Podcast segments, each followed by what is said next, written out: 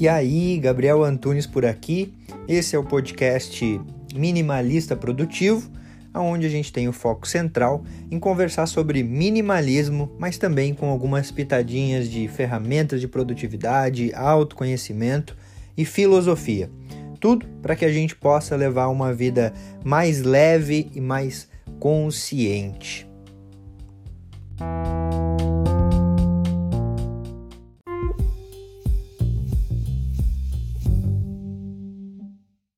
E aí, tudo jóia?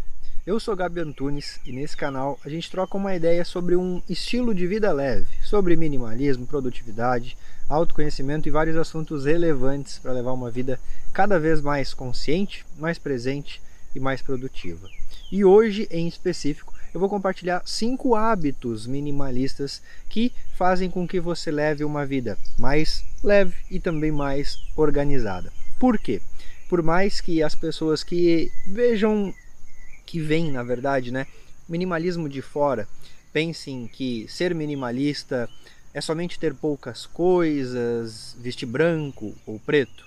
O minimalismo vai muito além disso.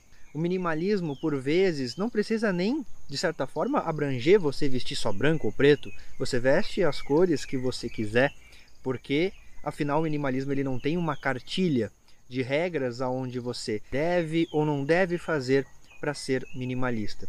O minimalismo é muito mais uma visão de mundo, uma forma de você buscar levar a vida mais tranquila. E o legal é que essa ótica, ela pode ser justamente aplicada em vários aspectos da nossa vida. E o primeiro hábito de todo bom minimalista é o hábito da organização. Sim, organização é fluidez, ou seja, quando você tem a sua vida organizada, você flui por ela. Você para de perder tanto a tua energia quanto o teu tempo. Um exemplo simples. Quando você está organizado, você sabe exatamente aonde cada coisa que você precisa na tua vida está. Logo, você não perde tempo procurando. E quando eu estou falando organização, eu não estou falando só organização física, ou seja, não estou falando só que a sala é organizada, ou que a cozinha é organizada, ou que o quarto é e o guarda-roupa é. Eu estou falando também do aspecto digital. Tem as pastas no celular que fazem com que você saiba exatamente aonde está cada aplicativo e torna a tua usabilidade do celular mais fluida. A forma como você organiza o teu computador, o teu drive, ou seja, quando eu estou falando de organização, eu estou falando de organização por um todo. E isso é muito importante. E se você quer aprender a se organizar melhor, eu vou deixar aqui em cima um vídeo que eu falo sobre isso também, certo? E o segundo hábito de todo minimalista é o hábito do consumo consciente. Como eu sempre digo, minimalismo é prezar pela reflexão e não pelo automatismo. E quando a gente passa a prezar pela reflexão e não pelo automatismo, a gente passa a questionar tudo aquilo que estamos fazendo no automático. E consumir, de certa forma, geralmente é algo que as pessoas fazem no automático. Por vezes compram coisas que não precisam para impressionar pessoas que estão nem aí para elas. O minimalista entende que as coisas estão aqui para servir a gente e não o contrário. O que eu quero dizer com isso é que a gente compra aquilo que é necessário para viver. A gente não vive para comprar. Agora a questão é aquilo que realmente é necessário para você ou aquilo que você quer ter para impressionar, para mostrar para os outros que tem, para falar que tem aquilo. Essa é a questão. Se é para você, tá tudo bem. Se é para preencher algum vazio em relação à sociedade, talvez seja o momento de você se questionar. Será mesmo que você tendo determinada coisa e aí sim fazendo parte de um determinado grupo é o que vai te fazer feliz na tua vida? Será mesmo que um grupo que para você fazer parte você tem que ter um determinado carro, uma determinada casa, morar em um determinado lugar, para fazer parte desse grupo, realmente é um grupo bom para você no longo prazo? Fica esse questionamento. E o terceiro hábito é a consciência financeira, a organização financeira.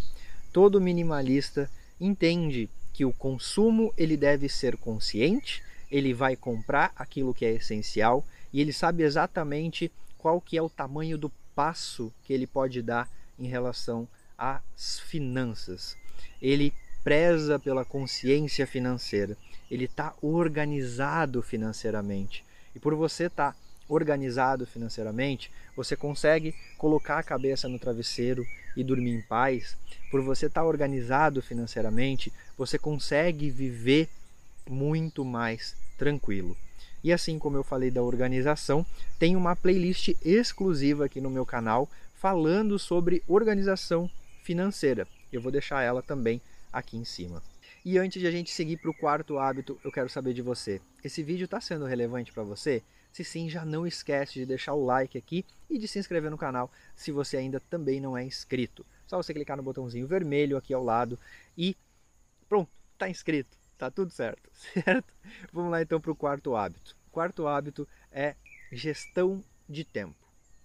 Todo minimalista preza por organizar o seu tempo e também direcionar a sua energia para aquilo que realmente é relevante.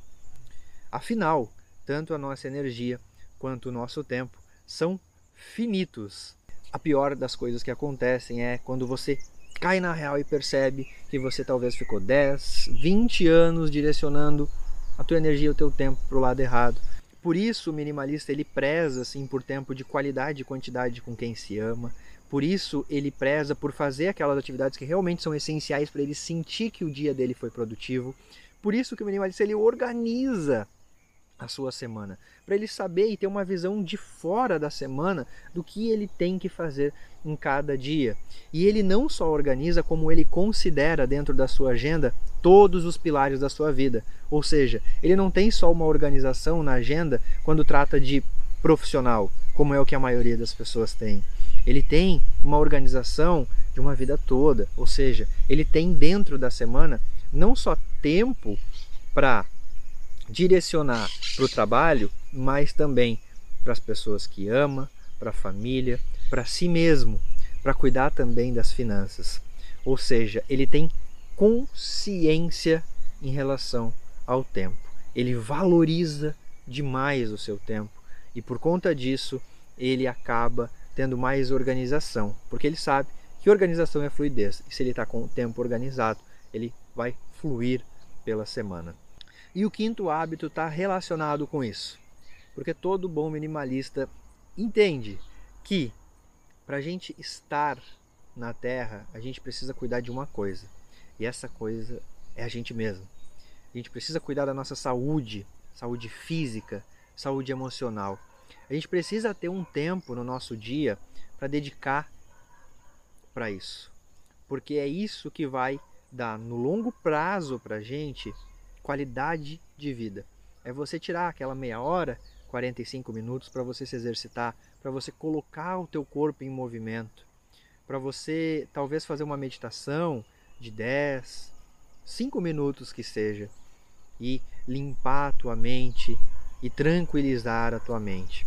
Afinal, não adianta você ter aquela promoção que você tanto sonha no trabalho, não adianta você ter aquela graduação que você tanto sonha, o doutorado, o mestrado, ou seja lá o que for, se você não tem saúde.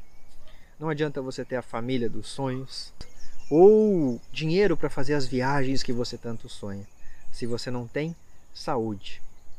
Antes de tudo vem a saúde, porque é a saúde que dá base para todas as outras coisas.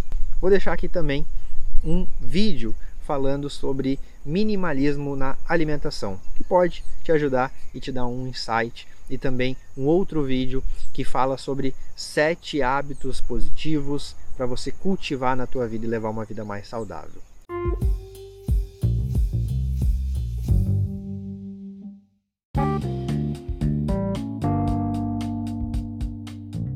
Fez sentido para você esse episódio? Eu espero de verdade que tenha contribuído para a tua jornada.